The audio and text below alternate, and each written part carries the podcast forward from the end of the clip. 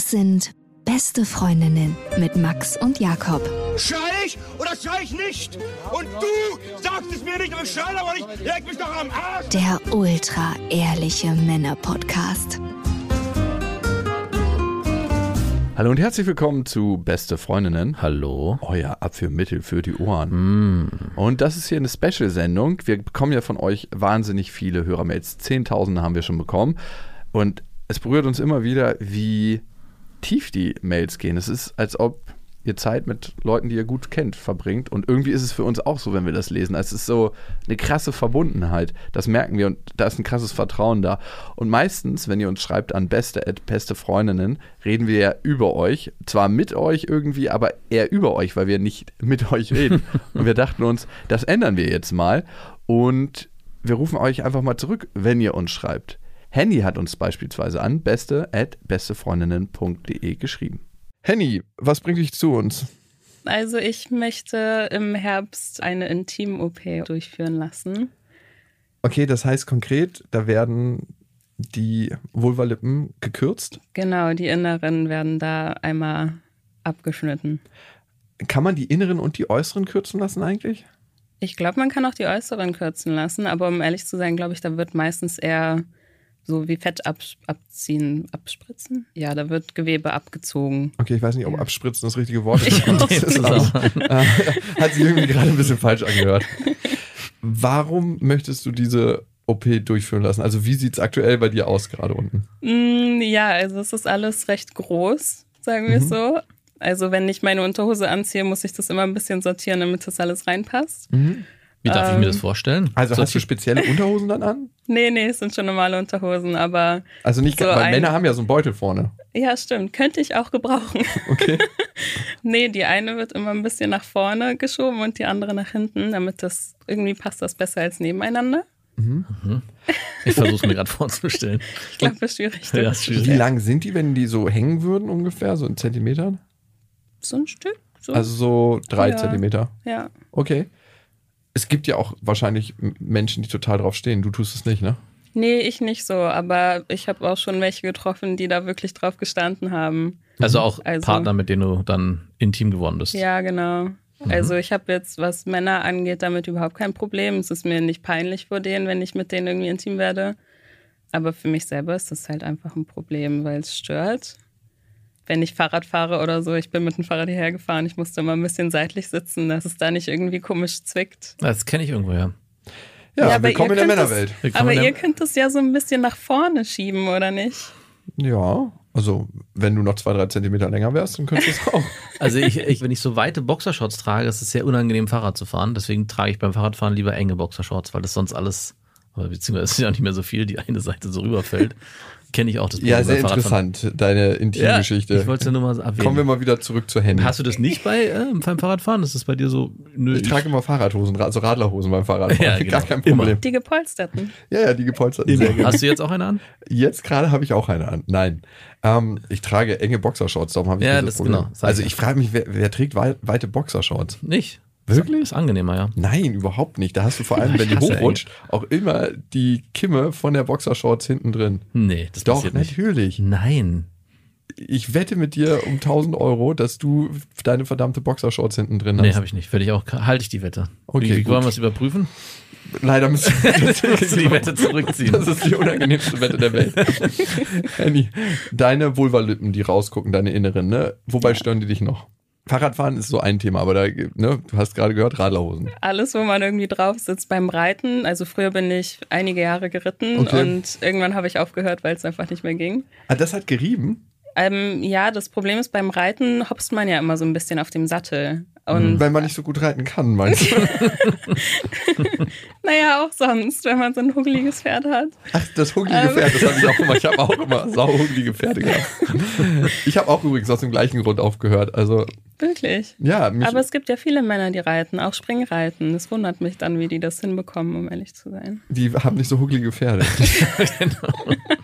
Die haben einfach sehr extrem enge Boxershorts an. Ja. Und wahrscheinlich gibt es da auch spezielle Reiterhosen, von denen wir nichts wissen. Haben sich die Eier unter die Achseln gerissen. Ja, haben das irgendwie weggebunden oder so. Ja, oder ähm, wegoperiert, das geht ja auch noch. Oh ja, fürs Okay. Reiten würde man vieles tun. Hui. Ja. Entweder das Pferd schlagen oder. nee, das macht man nur bei Olympia. Okay, beim Reiten hat es sich gestört, ist jetzt auch Genau. nichts Alltägliches so. Ja, und natürlich auch noch beim, beim Sex. Hast du denn beim Reiten nochmal zurück gesagt, den wahren Grund, warum du es nicht mehr machen willst, deinen Eltern und deinen Freunden? Oder hast du Nee. nö, ich habe einfach keinen Bock mehr? Habe ich denen nicht Ja, gesagt. natürlich nicht. Naja, ganz ehrlich, Ja. du gehst doch nicht zu deinem Reitlehrer und sagst, sorry, meine Vulvalippen reiben am Sattel. ich kann jetzt genau. nicht mehr reiten. Aber kann ja sein, und du hast ja auch gerade gesagt, du hast noch niemand erzählt, aber trotzdem mich, hat mich interessiert. Ja, du hast ja auch nur ein Ei. Gehst du dann immer, wenn dich irgendwas stört mit dem einen Ei zu den Leuten und sagst, das nennt man Oversharing übrigens. Dass du zu viel Informationen, wo man sich die Ohren zuhält, das will ich nicht wissen, will ich nicht wissen. Ich finde, bei Vulvalippen würde es noch voll in Ordnung gehen. Bei einem Ja, ja. Ei auch eigentlich, ne? Eigentlich okay. auch, ja. Eigentlich ist man dann so, ja, komm mal her. Okay, beim Sex stört's dich, hast du gerade gesagt. Ja, also zum Teil schon, weil die dann manchmal mit reingeraten. Ah, Wenn man jetzt gerade nicht Häcksler, super sorry. feucht ist. Ja, ein bisschen. Okay, wenn du nicht super feucht bist, dann kommen die mit rein. ja, dann flutschen die so mit rein und dann, äh, ja. Ich hatte eine Freundin, die hatte ein krasses Problem damit. Die hatte aber jetzt nicht zu große Schamlippen oder was auch immer, nicht übergroße, sondern ganz normal und hat auch beim Sex ein Riesenproblem damit, dass es ihr wehgetan hat, wenn die, ich weiß nicht, ob sie mit reingeraten sind, aber sie hat gesagt, wenn es nicht feucht genug ist, dann findet sie das extrem unangenehm, wenn die so mit rein stülpen. Und das Thema hatte sie komischerweise nur bei dir. Was weiß ich, ich habe sie nicht gefragt, ob sie das bei anderen auch hatte. um dein Ego nicht anzukratzen. So. Und das passiert dann öfter, immer oder manchmal? Oft genug. Mhm. Okay, was ist so oft genug? Eins aus drei? Eins aus zwei? Mm, nee, eher eins aus fünf, aber schon, also schon störend für mich. Aber also nur damit ich es mir mal vorstellen kann Ja. vom Gefühl, ist das nicht dann auch stimulierend, weil da sind ja auch Nervenenden drin, wenn die Vulvalippen, die Mhm. inneren da mit reinkommen? Ich glaube, ich habe auf meinen zu oft drauf gesessen, dass da nicht mehr so viel Gefühl drin ist. Okay. ist das denn mittlerweile wie Hornhaut oder? Nee, nee, ist schon noch weich, aber ist jetzt nicht super viel Gefühl Ist, drin. ist wie also, bei Männern, die beschnitten sind. Da sagt man auch, dass sie kein Gefühl mehr vorne haben, also Nicht viel mehr so unsensibel viel. sind. Stimmt. Mhm. Nicht mehr so viel Gefühl, ne? Also es gibt eigentlich nicht das Thema, hey, mich stört es irgendwie, wenn ich intim werde mit Männern. Also nicht, weil die das irgendwie komisch finden könnten, sondern eher hat das praktische Gründe, ne? Ja, genau. Ja. Sind die Gründe dann medizinisch? Also zahlt das die Krankenkasse? Ähm, zum Teil, ja. Also ich Was heißt zum Teil? Eine, eine nehmen wir die ab, aber die andere, dafür musst du selber zahlen. Nee, also die, die übernehmen das teilweise. Ich kann jetzt, nicht- ich weiß gar nicht genau, welchen Teil die da übernehmen, aber. Dann übernehmen die Narkose, mehr nicht. Die nicht billig sein wird. Ah, nee, man wird gar nicht. Also man geht gar nicht in Narkose. Was? Örtliche Betäubung. Ach so, okay. Örtliche Also- Betäubung, fair enough. Hätte ich nicht gedacht. Überhaupt keine Betäubung, das ist wirklich Ui. was für. Das ist Mittelalter. Das ist Hardcore. Das wär- würde nicht gehen, da würde man ohnmächtig werden. Aber auch mit äh, keine Vollnarkose, nur äh, bis zum Bauch du abwärts. könntest Ja. zugucken. Du Ja. siehst den Spiegel. Ja, ich glaube, ich mache das auch. Ich finde das ganz interessant. Ich glaube, das kannst du ich. nicht machen. Du würdest ohnmächtig werden. Sorry. Wirklich? Darfst du, Einfach nur nicht. durchsehen. Ja, ich glaube, es darf man auch nicht, weil Und die, die das Ärzte lassen sich nicht gerne auf die Finger gucken. Ich hab, Stimmt. Nein, ohne Witz, ne? Ich war bei zwei OPs drin, bei meiner kleinen Tochter und bei meiner Ex-Freundin, den Kaiserschnitt mir angucken. Also ich war dabei, ich war jetzt nicht da, um mir das anzugucken. Ich komme mal mit äh, dazu, um mir das anzugucken. Ja, sie machen das hier auf jeden Fall nicht richtig. Lassen Sie mich mal. Lassen Sie mal den Chef ran. Ich habe mir jetzt die Hände noch nicht gewaschen, aber aber wenn das mein Bauch gewesen wäre, ich wäre safe ohnmächtig geworden. Mhm. Und dann gehe ich noch mal eine Etage tiefer und stelle mir vor, wie die irgendwie was an meinen Vulvalippen abschnippeln. Also ich, ich glaube, das hört sich jetzt so an, dass man sich das angucken könnte, aber no. Mhm. Wer weiß, aber vielleicht bist du ja so hart gesotten, dass du das angucken kannst. Aber Okay. Wir werden mal sehen. Hast du aktuell einen Freund? Kein Freund. Affäre Plus? Mhm. Was sagt die zu deinen Vulvalippen? Ähm, hat noch nichts zu gesagt. Also, du thematisierst das auch nicht. Nö, nö. Ich gucke dann, wie sie drauf reagieren. Meistens kommt da keine großartige Reaktion oder wenn sie halt wirklich drauf stehen, dann, finden, dann sind sie so, oh, schön. Ähm, aber ansonsten kommt da eigentlich keine große Reaktion. Also du hast auch null Scham mit so? Nö, nö. Also Ach, ich bin immer ein bisschen gespannt auf die erste Reaktion, so ob die Kommt da irgendwie komisch gucken oder so, ja. Wirklich, aber Was mitgebracht. Wie kommt es? Hast du einfach so ein gesundes Selbstwertgefühl? Weil ich glaube, ich habe schon mal mit einer Frau gesprochen, die hatte äh, bisschen größere Vulvalippen und die war total genannt, würde meine Mutter jetzt sagen. Ich weiß nicht, ob es das Wort überhaupt gibt. Meine Mutter findet immer wieder Wörter. Aber der war das total unangenehm. Ha- Hast du einfach ein verdammt gutes Selbstwertgefühl? Und wenn ja, nur mal aus eigenem Interesse, wie haben deine Eltern das gemacht? Weiß ich gar nicht so genau. Also ich glaube, ich bin einfach okay mit dem, wie ich aussehe. So, ich komme dahin und denke mir dann, ja, das bin ich. Entweder du nimmst mich so oder nicht. Cool. Ja. Es gibt auch keinen Mann, und das finde ich ist immer so in den Köpfen der Frauen drin, die sich dann ausziehen. Manche Frauen haben ja auch ein Problem mit ihrer eigenen Nacktheit. Wie ist Ja. es bei dir? Nö. Das erlebe ich auch immer wieder. Ja. Dann schnappen die sich irgendeinen Vorhang oder eine Decke gefühlt und ich denke mir immer so, wir hatten gerade Sex, also ich habe alles an dir gesehen. und jetzt schnappst du dir, wenn du zur Toilette gehen willst, irgendwie eine Decke und es ist nicht kalt. Also wir brauchen nicht darüber reden, dass es kalt ist, damit ich dich nicht angucken kann. Da frage ich mich immer, woher kommt das? Ne? Also wo, woher kommt diese, dieses Gefühl, dass man selber irgendwie unangenehm ist? Und es gibt nie die Situation, dass ein Mann eine Frau nackt aussieht und denkt sich, nee, mit dir schlafe ich jetzt nicht mehr. Das beenden wir jetzt lieber. Ja, das gibt es einfach nicht. Nee. Ich glaube, das hat es in der gesamten Menschheitsgeschichte noch nie gegeben. Und ich frage mich, warum Frauen dann immer oder manche Frauen ein Thema damit haben. Hm. Oder gab es das bei dir schon mal, Max? Nein. Und genauso umgekehrt auch nicht. Nee, ne? Also auch Männer, ne? Ich sag mal, wenn das T-Shirt aus ist, Genau. ist es eh schon zu spät. Du warst Also brauchen wir auch ein keinen Sport machen. Ja, das ist Point of No Return. Ja. Da geht's dann nicht. Ja, also klar, ne? Also reden wir mal von so Fällen, wo einer von beiden keinen Bock mehr hat oder keinen Bock generell hat, dann geht's natürlich noch, hoffentlich. Aber in den meisten Fällen sagt jetzt keiner so, oh, die Figur sagt mir jetzt doch nicht so zu von dir. Das habe ich mir alles ein bisschen anders vorgestellt. Es tut mir leid. Entspricht nicht meinen Vorstellungen. Hat man ja auch schon vorher ausgecheckt Ja. irgendwie, ne? Weißt du in deiner Affäre Plus oder Affäre, dass du dir diese Operation machen willst? Noch nicht. Noch nicht. Noch nicht. Ist das was, was du mit der Person teilen möchtest? Werde ich früher oder später. Also ich hatte schon drüber nachgedacht, ob ich einfach die Affäre dann abbreche vorher und sage so, hey, weiter geht's jetzt nicht mehr, Mhm. damit ich dieses ganze Thema umgehen kann. Aber eigentlich finde ich das ganz entspannt gerade und wer- also ich habe das Gefühl, ich kann ihm vertrauen, auch mit ihm über solche Sachen reden. Deshalb, ja, glaube ich, werde ich das ansprechen, aber ich habe da so ein bisschen Bammel vor, um ehrlich zu sein. Für, wieso? Wieso hast du da Bammel vor? Naja, auf die Reaktion, was er sich dann denkt, ob er das irgendwie komisch findet. Also du hast eher vor der Reaktion Bammel, dass du dir da was abschneiden lässt, als du vorher hattest, wie die natürlich aussehen. Ja. Ach, krass. Ah, okay, weil du ja was an dir selber veränderst, Ja. ne? Hm. Okay.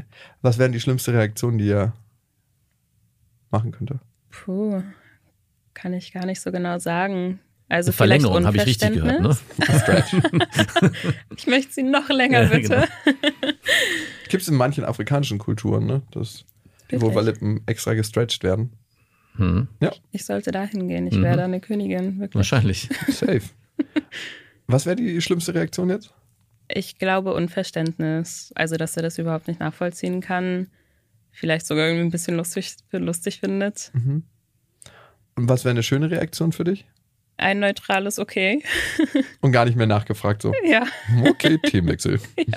Ja, echt, du hast nicht das Bedürfnis, dich ihm zu erklären, warum du es machst. Also du machst es ja, glaube ich, wenn ich dich richtig verstanden habe, nicht aus optischen Gründen in erster Linie, sondern weil es störend ist im Alltag und Ja. auch es Situationen gab in deiner Vergangenheit wie Reiten, Fahrradfahren, wo du merkst, ach, es nervt mich einfach. Und das Bedürfnis, das zu erklären, hast du gar nicht. Ich würde es ihnen auf Nachfrage erklären. Okay. Aber, Aber ein neutrales Okay würde, wäre dir am liebsten. Wer würde völlig reichen? Dann hättest du keine Lust, mit dem darüber zu sprechen, so, weil ich habe immer das Gefühl, ich muss mich in meiner Welt erklären. Aber das hast du gar nicht. Mhm. Okay, du ruhst anders in dir selber, als ich das zum Beispiel Ich tue. glaube auch. Das irritiert mich. Ich wäre sofort so, ja, aber weißt du, warum ich das mache? Weil ich hatte schon Probleme beim Fahrradfahren zum Beispiel oder beim Sex. Manchmal, wenn wir Sex haben, also genauer gesagt bei 20 Prozent der Male, wo wir Sex haben, das wäre ich dann. Wissen deine Eltern das, dass du die OP machst? Nee, Auch nicht. Sagst du denen das? ich glaube nicht, nee.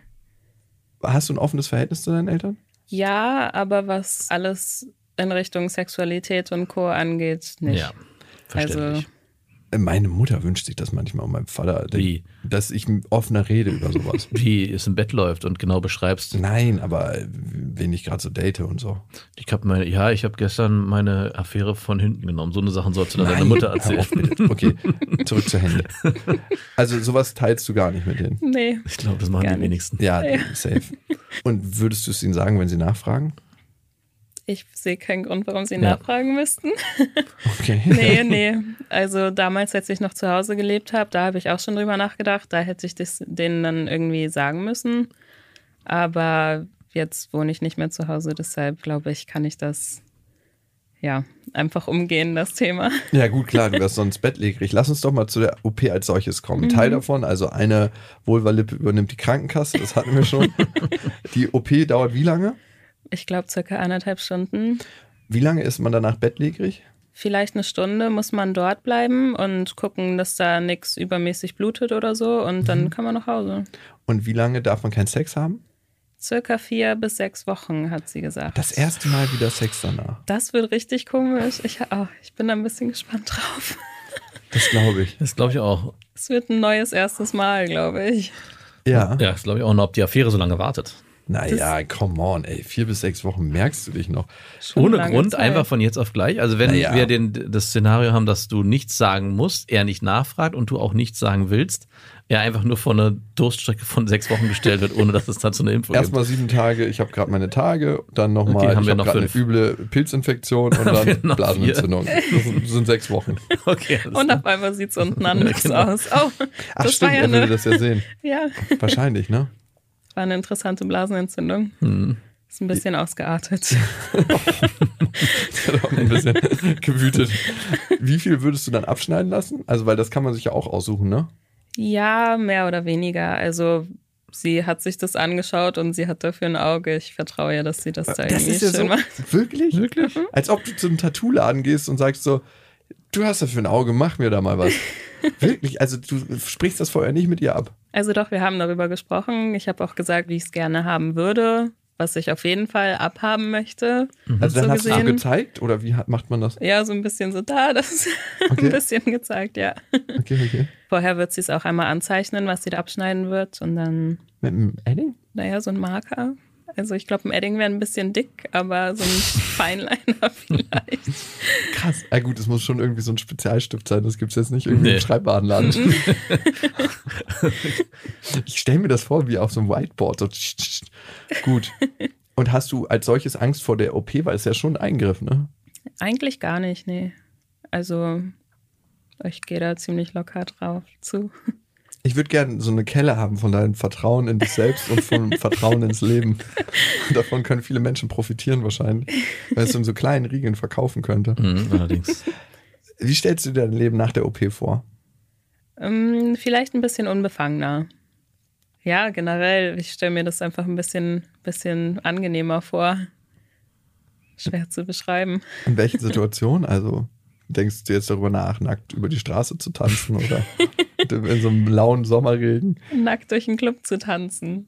Sowas. Okay. Zum Beispiel, ja, doch. Das würde ich dann machen. Also es wird wahrscheinlich nicht mehr alltagsbestimmend in gewissen Situationen. Also Ja, jetzt bist du ja genau. oft in der Situation, dass du, du hast vorhin beschrieben, du musst es immer zurechtfalten und dann beim Fahrradfahren und dann gibt es wahrscheinlich noch andere Situationen, auch beim Sex, wo du Mhm. dann immer, wo es immer, wo du merkst, ich muss erstmal was machen, bevor ich das genießen kann. Zum Beispiel Fahrradfahren als, Be- als ganz simples Beispiel. Ich Mhm. glaube, das wird schon viel verändern. Einfach, dass der Alltag stressfreier oder sorgenfreier gelebt werden kann. Wann geht's denn los bei dir? Im Herbst. Okay. Dann viel Glück bei deiner OP und danke fürs Teilen. Du hast das zum ersten Mal erzählt, ne? Ja. Wow. Wie war es für dich? Angenehm. Ja? Ja. Ist schön, mal darüber zu reden.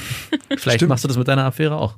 Ja, Ja. vielleicht, ich hoffe es. Also, das war im Endeffekt ja auch meine Frage eigentlich an euch, wie ihr darauf reagieren würdet, wenn eure aktuelle Partnerin euch sowas sagen würde. Euch sagen würde, hey, äh, ich möchte diese Operation machen Hm.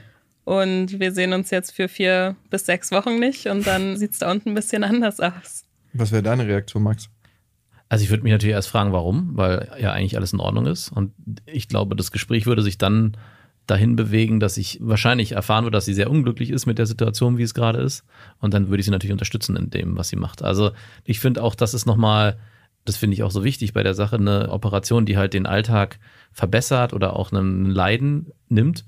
Umgekehrt, wenn man jetzt eine, über eine Veränderung sprechen würde, wie eine Brustvergrößerung, einfach nur, wenn man sagt, hey, ich würde es optisch einfach angenehmer empfinden, ich glaube, da würde ich dann schon mehr in die Front gehen und sagen, hm, muss das denn unbedingt sein? Verstehe ich nicht, warum. Erklär mir bitte ganz genau, woran es liegt, warum du das machen möchtest.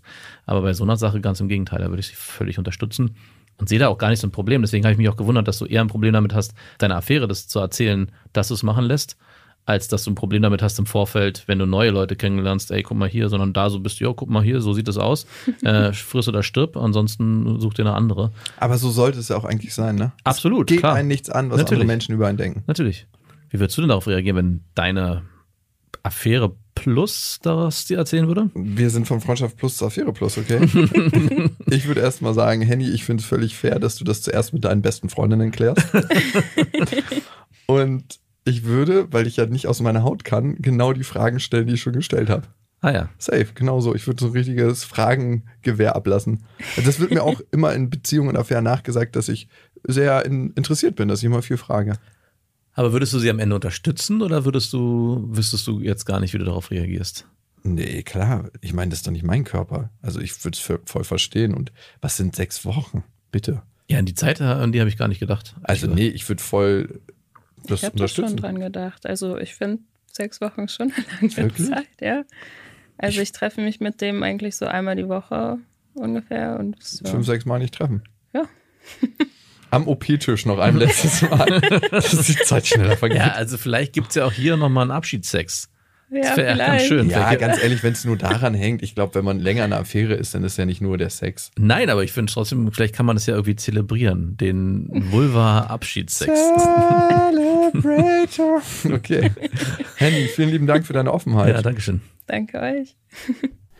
ich finde es krass schön, wie selbstbewusst Henny damit umgeht. Auf jeden Fall. Also, ich glaube, ich hätte mich das nicht getraut, beziehungsweise habe ich ja so ein bisschen. Ja, als Eineiiger, ne? Du hattest ja nicht ein ähnliches Thema, aber du hattest was, was dir untenrum unangenehm war, nicht physisch, also es hat dir ja keine Schmerzen bereitet, bei ihr war es physisch unangenehm und dir war es optisch unangenehm und ihr war es nicht optisch unangenehm, Sie hatte zu viel und ich hatte zu wenig.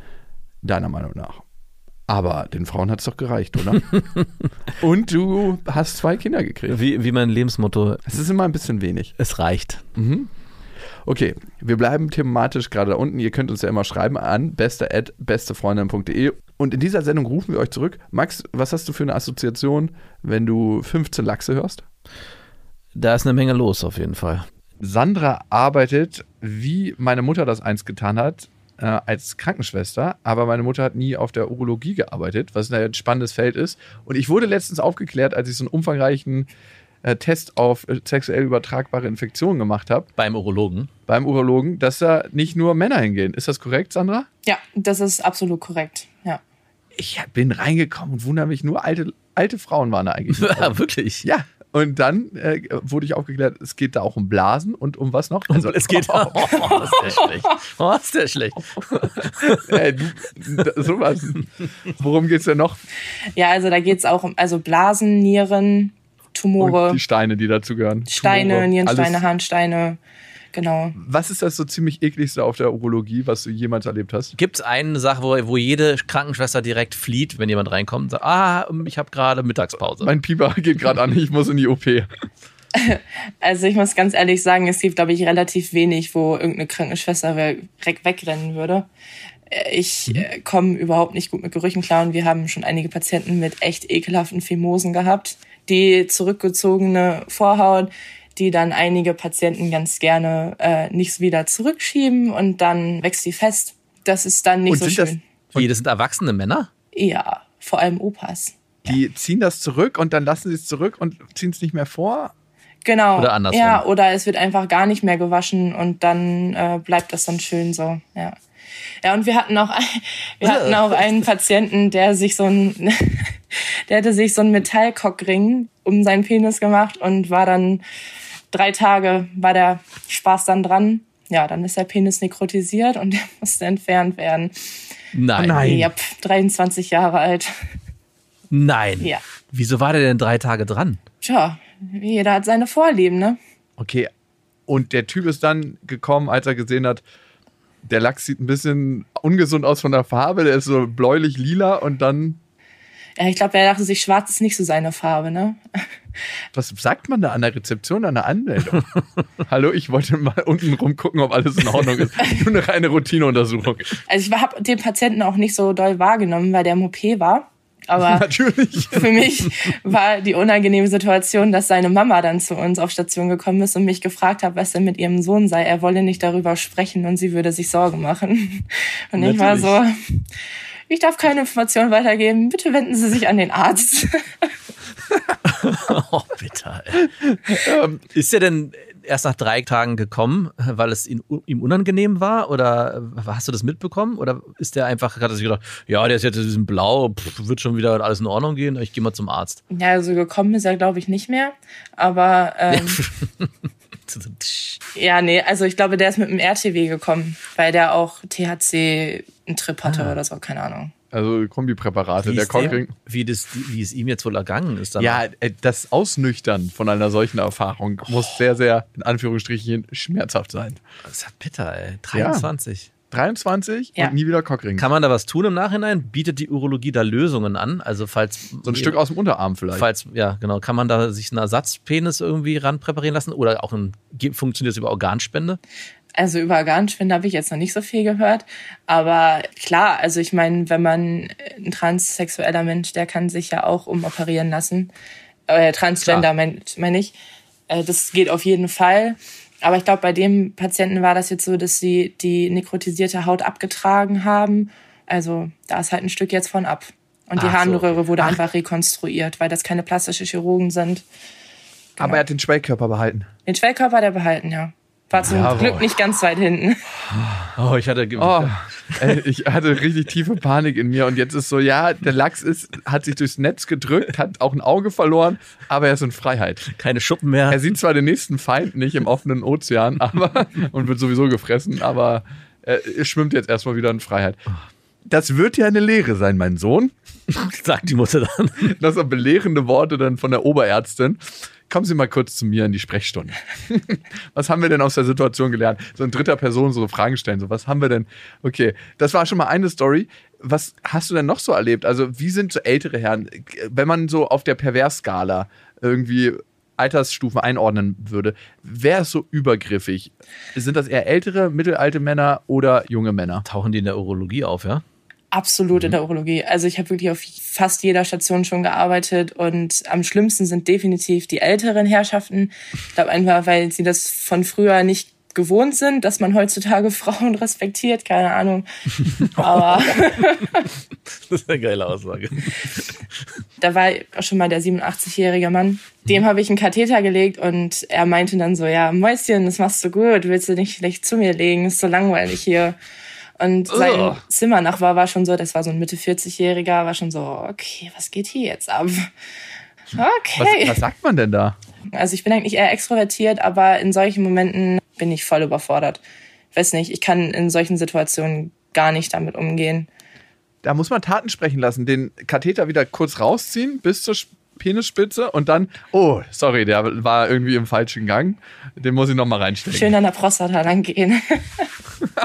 der hat, das hat ihm bestimmt gefallen. Oh, ja, stimmt. Immer rein, raus, rein, raus. So ein Katheter legen muss doch unglaublich schmerzhaft sein. Also ich habe ja nur so einen Stab da reingekriegt für die Untersuchung, die ich gemacht habe. War zum Glück alles in Ordnung. Aber dieser Stab, der Urologe hat ihn reingesteckt und dann, jetzt tut es mal kurz weh. Und ich dachte schon, das Reinstecken das ist schmerzhaft, aber das Rumrühren, so auf in vier, fünf Zentimeter Tiefe, das war einfach so, alter fucking Falter. Äh, hat der Urologe dann ein äh, betäubendes Gleitgel vorher reingespritzt? Nö. Ja, also beim Katheterlegen. Gibt's sowas? ja.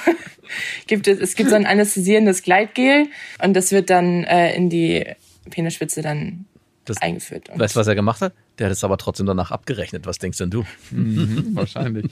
Okay, gut zu wissen, dass es das gibt. Also ich weiß, es ist ein bisschen indiskrete Frage, aber in deinem Beruf hattest du ja schon wahrscheinlich eine Menge Lexe in der Hand. Was würdest du sagen? Wie viel würdest du tippen? Gute Frage. Pro Tag? Pro Tag 12 bis 15. Was? Und wie lange machst du den Job schon? Also ich bin jetzt seit vier Jahren äh, in der Pflege. Genau, vorher war ich im Sanitätsdienst. Auf jeden Fall eine Menge, darauf kann man sich einigen. Ist es da manchmal so, wenn du jetzt einen Lachs auspackst auf der Station, du bist ja bei der Arbeit, aber denkst du dir manchmal, wow, das ist ein schöner Lachs oder wow, das ist ein richtig hässlicher Penis? Jein. Also das mache ich eigentlich eher von der Attraktivität des, äh, des Typen dann halt aus. Ne? Man versucht immer professionell zu bleiben, aber es gibt natürlich einige attraktive Menschen, die auch, oder mhm. vor allem Männer, die dann auf der Station landen Ja, und wenn da dann so eine schöne Überraschung kommt, dann denkt man sich auch so, ja. Wie meinst du das? Naja, die sind dann so, die haben da kein Problem damit, ihren Lack zu zeigen. Die, die einen kleineren Penis haben, sind eher so, "Hm, ich will nicht so gerne, Ah, dass geil. eine Frau guckt. So. Ja. Also du weißt schon, bevor der Mann die Hose runterlässt, äh, wie er bestückt ist wahrscheinlich, ne? ja, man merkt das halt An vom der Art des Charakter, ja. ja. Vom Charakter. Wow, ey, du bist so eine richtige Lachsexpertin. Eine Lachsleserin. Lachspertin. Wenn wir schon bei Sexunfällen sind, äh, du hattest uns das Cockring-Beispiel genannt. Was gibt's denn noch so Feines, was du so erlebt hast? Wir haben schon öfter mal Penisbrüche, wo Frau und Mann eingeliefert werden. Frau und Mann. Ja. Wieso beide? Na gut, äh, beim Sex ist es ja auch so, dass wenn der Penis bricht, kann das auch mal sein, dass die Frau verkrampft und dass sie dann nicht mehr rausgeführt werden kann. Und wie kommen die dann auf einer Liege zusammen? Mhm. Also wie so zwei Hunde, die sich verpaart haben und dann ähm, gibt es da einen Krampf und dann müssen die irgendwie, können die nicht getrennt werden? Ja, es gibt Kann- es schon, ja, auf jeden Fall. Und wie reagieren die dann? Also liegen die dann da und sind peinlich berührt oder gibt's, also wie kann ich mir das vorstellen? Ich glaube nicht, dass es für irgendjemanden angenehm ist, ne? Also stellt euch mal Morning. vor. Hi. Überhaupt nicht. Ja, ihr könnt euch denken, was passiert ist. Ich, nein, jetzt holen sie doch schon nochmal aus. Oder gibt es dann auch mal so dumme Sprüche von der Frau, sagt, so lange hat er noch nie durchgehalten. Ja, also ich glaube, also die Frau ist meistens weniger peinlich berührt als der Typ. Also erstmal hat der krasse Schmerzen. Ne? Also ein Penisbruch ist jetzt nicht so geil. Aber ja, die Frau regt sich eigentlich immer nur bei den Kerl dann auf. Das ist ganz witzig. Dabei hatte sie doch wahrscheinlich mit Schuld an dem Ganzen. Ja, wir Frauen sind natürlich immer schuld, klar. Nein, nicht allein. Er hat einen schwachen Penis gehabt, darum ist er gebrochen. so ist es, ja. Also an einem Keine Ahnung. Penisbruch ist nur der Mann ganz alleine verantwortlich. Nein, überhaupt Äh, nicht. Nur Also, ganz alleine schuld. Das passiert Wie ja meistens beim Reiten, ne? Also, Ach, wirklich beim Reiten? ja, klar. Wie heftig muss man geritten werden, damit der Penis bricht? Also, oder sind das dann dünne Spergel? Nö. Wahrscheinlich halbschlaffe Lachse. Also ja. hast du schon mal so einen richtig dicken Stamm brechen sehen? Auch die. Ja, auch, aber das geht ja eigentlich eher darum, dass beim Rein- und Rausgehen, Frau, je nachdem wie schnell sie drauf, dran ist, so, wenn man dann einmal zu weit rausgeht und dann schön wieder rein will, Ah. das ist dann, Dann entweder den zweiten Eingang findet oder eben gar nichts. ja. Und, und wie verfahrt ihr denn damit? Also dann Ja, genau. löst ihr die beiden voneinander? Wie funktioniert das? Also ich- ich persönlich war da jetzt nie so richtig mit bei, aber ich glaube auf jeden Fall, dass es erstmal Schmerzmittel gibt für den Mann und definitiv Relaxane, dass äh, Ja, man erstmal klar. Muskeln und so entspannen kann. Ja, und dann sollte das irgendwie funktionieren. Werden die dann sofort die auseinandergezogen oder muss man da operativ irgendwie ran? Nö, die werden in der Notaufnahme dann auseinandergezogen. Aber ähm, es kann schon sein, je nachdem, wie schlimm es ist, ne? Also, dass irgendwas operativ dann gemacht werden muss, ja. Vielleicht noch eine Sache zum Schluss, die sich verändert hat für dich, seitdem du Krankenschwester auf der Urologie bist.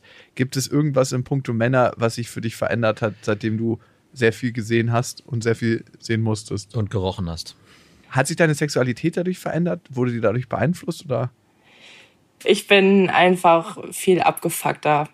Seitdem ich die Männer da sehe und die Sprüche, die man teilweise bekommt, da ist man einfach mittlerweile so abgebrüht. Und deswegen kann ich mich dann auch emotional dann gar nicht mehr so drauf einlassen. Also ich bin dann einfach so, ja, komm her, wenn du Bock hast, aber kannst dich auch wieder verpissen, wenn du willst.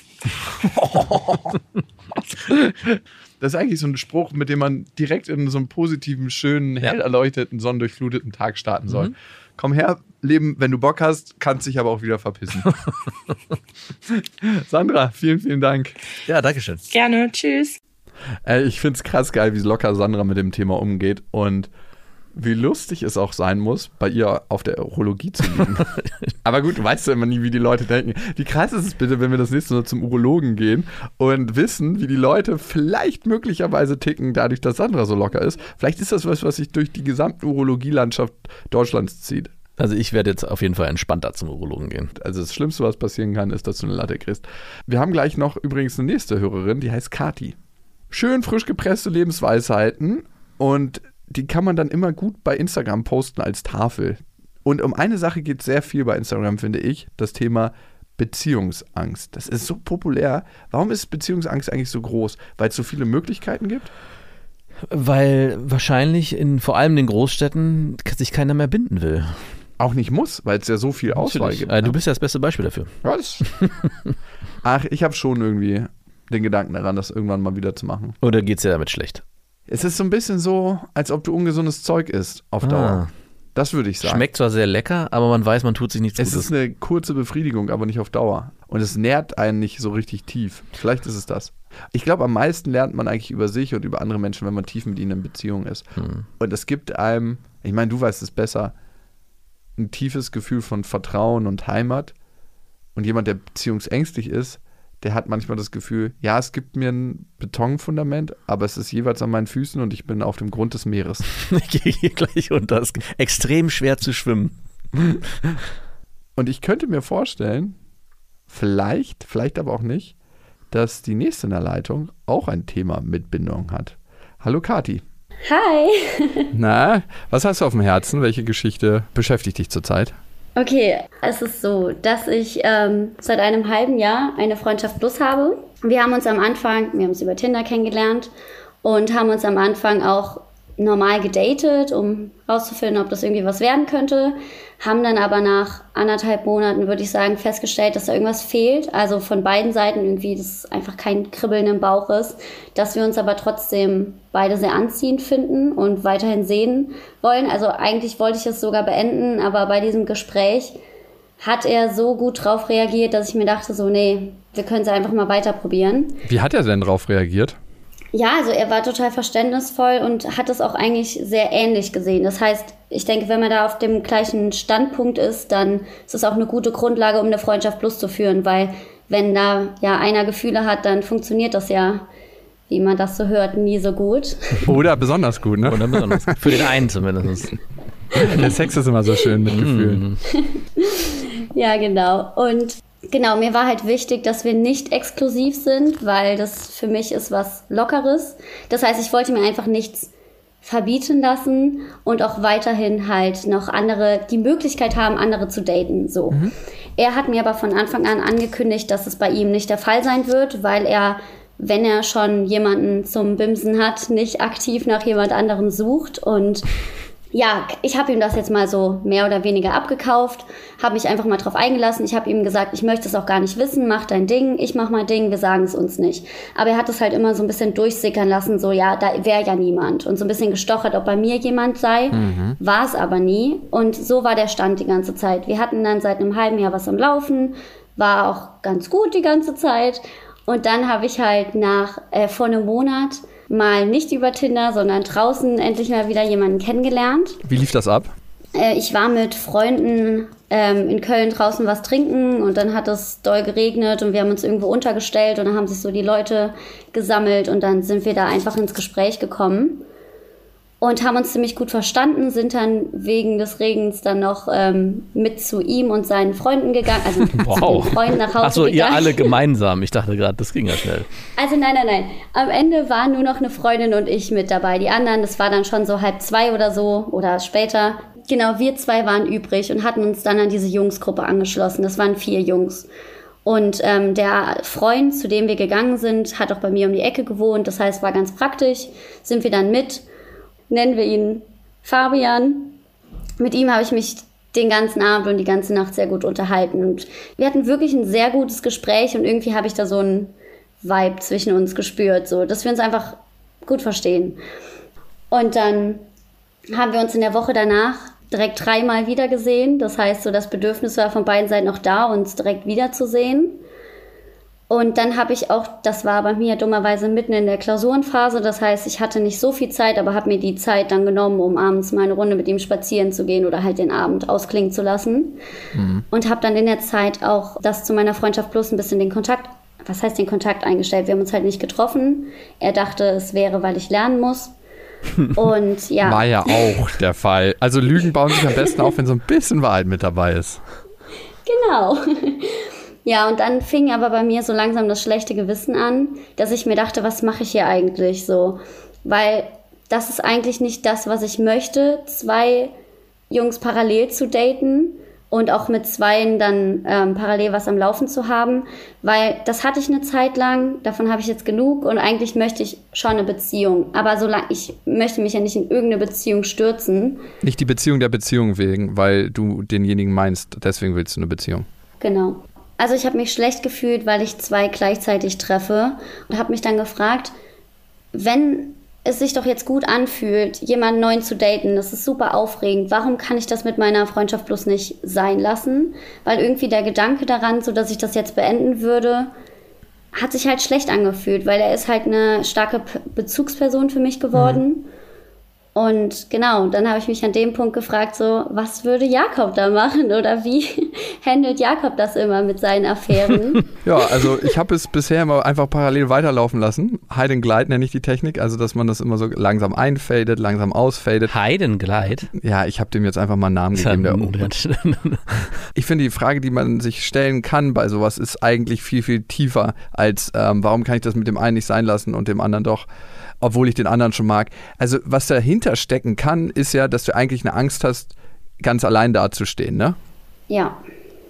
Und was wäre dann? Definitiv.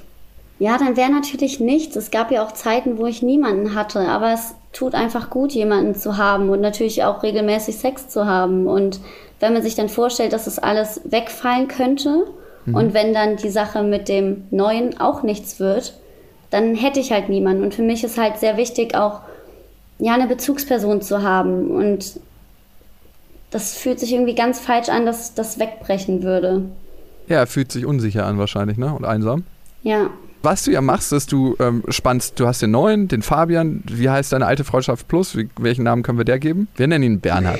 Also deine Freundschaft Plus Bernhard war bisher immer eine sichere Konstante in deinem Leben. Ihr habt euch getroffen, es war nie so ein richtiges Kribbeln, aber ihr habt gute Gespräche gehabt und einigermaßen guten Sex. Jetzt kommt Fabian. Und er hat auch eigentlich mehr Zugeständnisse gemacht, als du wolltest. Also er gibt dir sogar mehr Sicherheit, weil er sagt, ja, für mich reicht ein BIMS, ich brauche keinen zusätzlichen.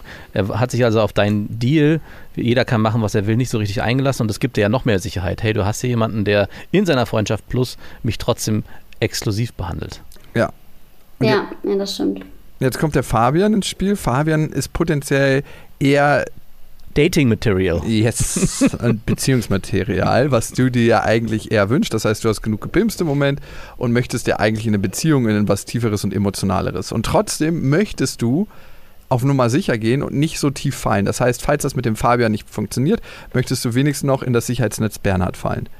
Da muss man sich fragen, ist das eine Art des Umgangs, die du dir für dich selber wünschst? Also wie wäre es umgekehrt, wenn der Bernhard jetzt jemanden kennengelernt hätte, äh, Fabienne, auf einer Party und er merkt, oh, eigentlich möchte ich gerne mit der zusammen sein, aber ich habe hier noch die Kati, die halte ich mal als Sicherheitsnetz auf. Mhm. Das finde ich ist immer eine wichtige Frage. Die verdränge ich immer, wenn es um mich selber geht. Aber die viel wichtigere Frage ist, was wäre das Schlimme? Was passiert, wenn du ohne Sicherheitsnetz agierst und einfach sagst, hey, wenn ich dann ganz alleine dastehe, was passiert dann? Also was bist du dann für den Typen?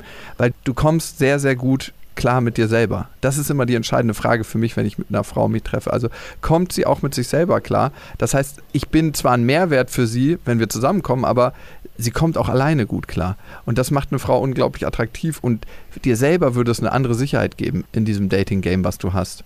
Also es würde dir gelingen, mehr zu deinen Werten zu stehen, weil du merkst ja, hier gibt es irgendwie so eine Konfrontation mit deinen eigenen Werten, ne? Also ich möchte das nicht so gerne so parallel machen. Ich fände das Bernhard gegenüber nicht so ehrlich und vielleicht auch Fabian nicht so ehrlich gegenüber, weil, also ich kenne das als Mann, wenn man eigentlich denkt, hey, das läuft jetzt hier eine coole Beziehung und die sagt mir, ja, bevor wir es nicht exklusiv definiert hatten, habe ich die ganze Zeit auch noch mit anderen Männern was gehabt. Das ist, kann schmerzhaft sein für einen Mann und auch für eine Frau. Darüber musst du im Klaren sein.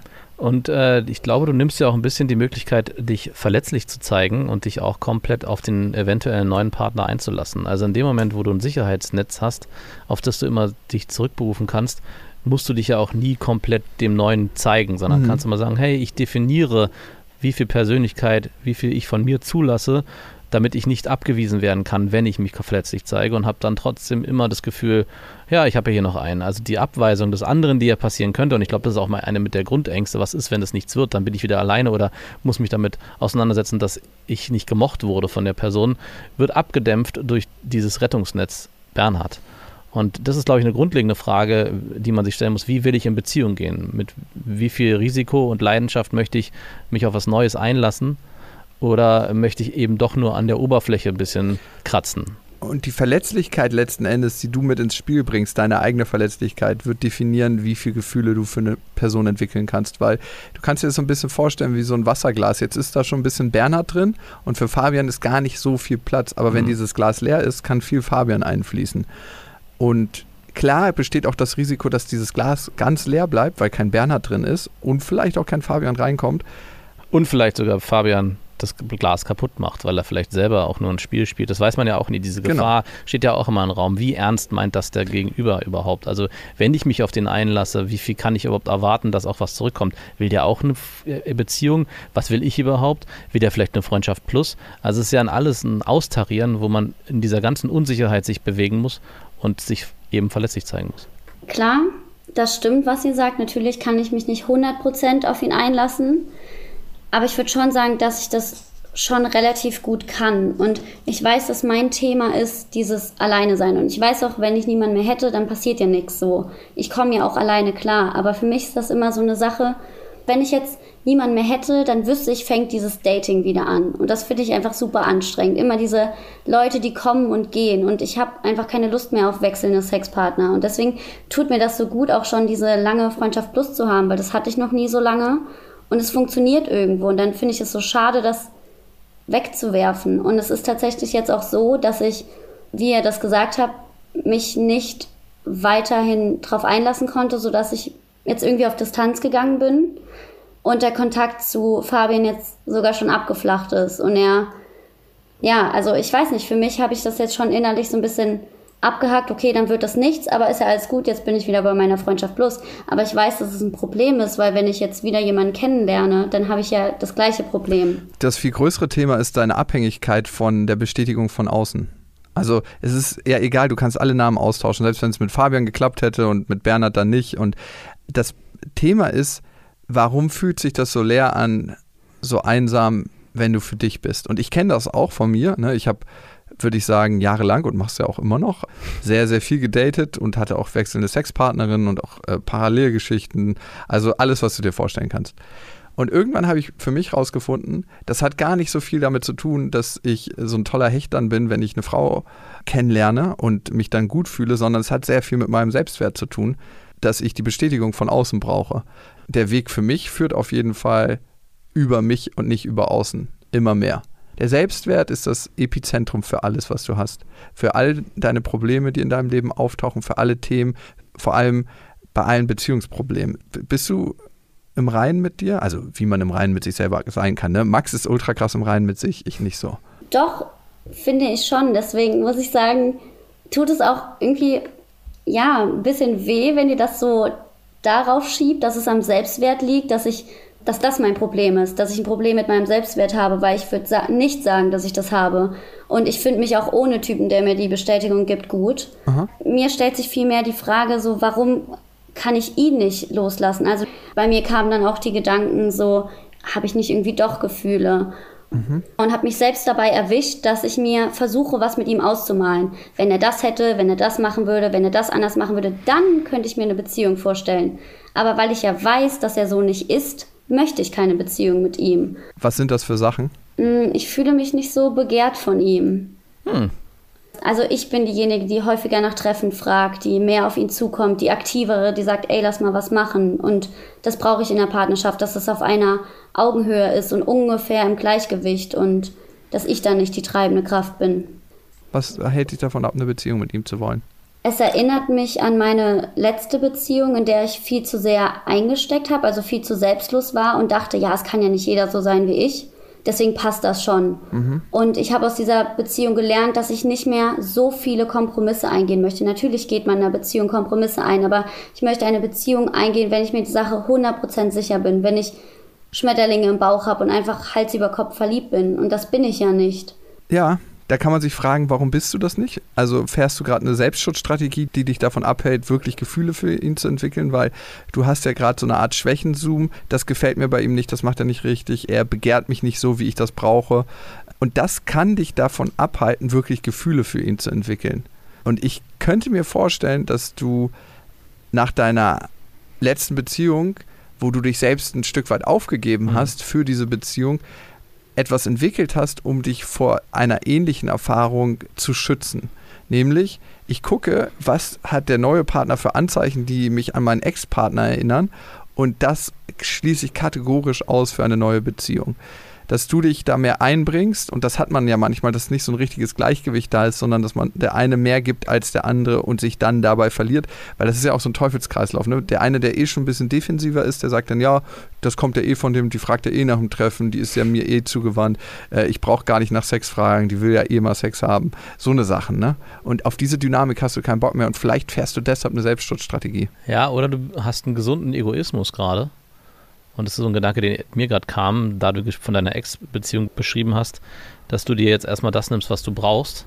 Und das in dem Zeitraum, wie es jetzt gerade passiert, auch gut ist, wie es ist. Also, dass du dir genau von Bernhard die Dinge holst, die du für dich brauchst.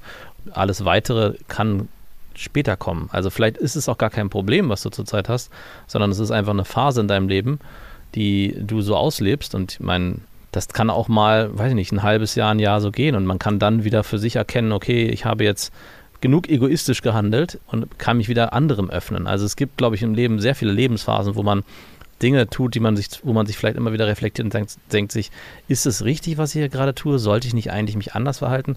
Aber wenn sie es gut anfühlt, dann darf das auch mal eine Zeit lang so sein. Und wenn Fabian nicht dafür gesorgt hat, dass bei dir sich alles umkehrt und du sagst, ich möchte eigentlich dieses Freundschaft Plus Thema mit Bernhard eigentlich nicht mehr weiterführen.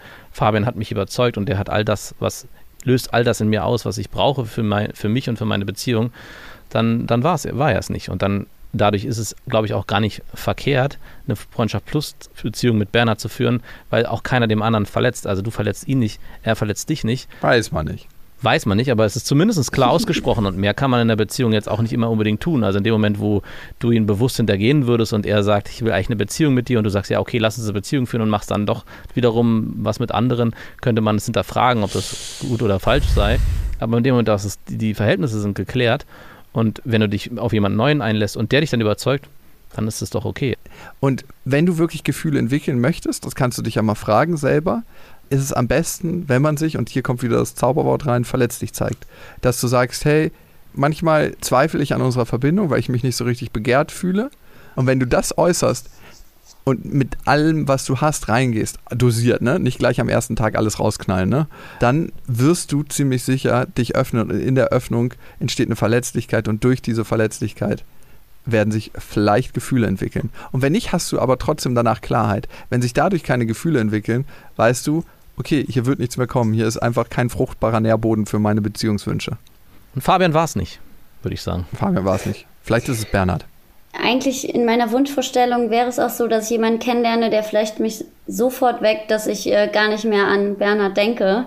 Genau. Und so war es nicht. Ich habe mich halt nur gefragt, ob ich irgendwas falsch mache, ob ich aktiv irgendwas verändern sollte, ob ich mich dazu zwingen sollte, die Freundschaft plus, auch wenn es irgendwie wehtut, es zu beenden.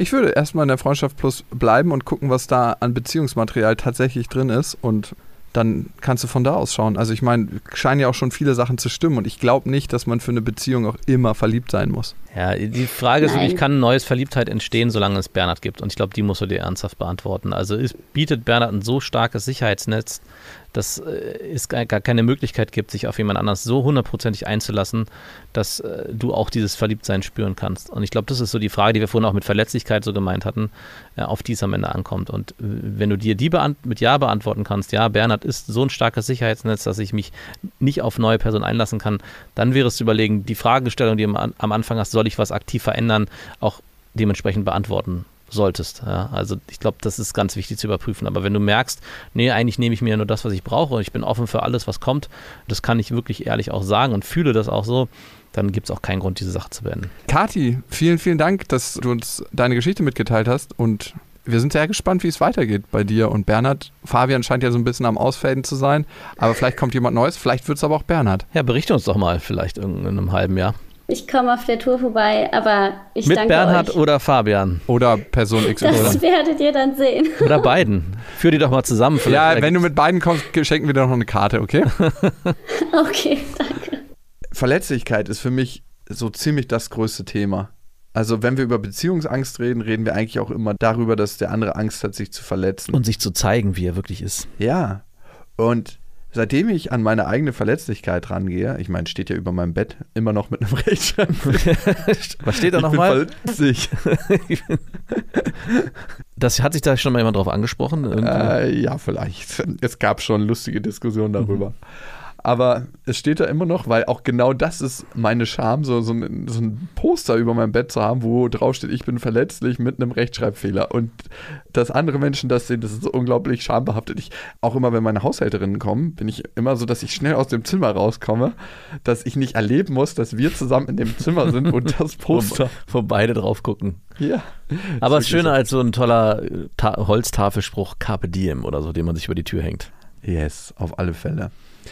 Ja, vielen Dank an euch fürs Zuhören. Ihr könnt uns natürlich abonnieren auf allen gängigen Plattformen. Wir freuen uns sehr, wenn ihr uns weiterempfehlt. Und natürlich Instagram ist auch eine Möglichkeit, uns zu verfolgen und mit uns in Kontakt zu treten. Wenn euch die Sendung gefallen hat, so jetzt in der Interaktion mit Hörerinnen und Hörern, schreibt uns das gerne. Entweder auf Instagram, ne, beste Freundin Podcast oder per Mail beste at bestefreundin.de und da könnt ihr euch natürlich auch hinwenden, wenn ihr mal ein Thema habt, was ihr mit uns besprechen wollt. Und wenn genug Leute sagen, jo, finden wir cool, weil wir fanden es ziemlich cool irgendwie. Ja. Ich glaube, dann könnten wir fast damit weitermachen, oder? Sehr gerne. Sind wir fremdgesteuert? Wir machen das einfach, wenn wir Bock drauf haben. Wir machen, wenn wir Bock drauf haben. So ist das nämlich. Das waren Beste Freundinnen mit Max und Jakob.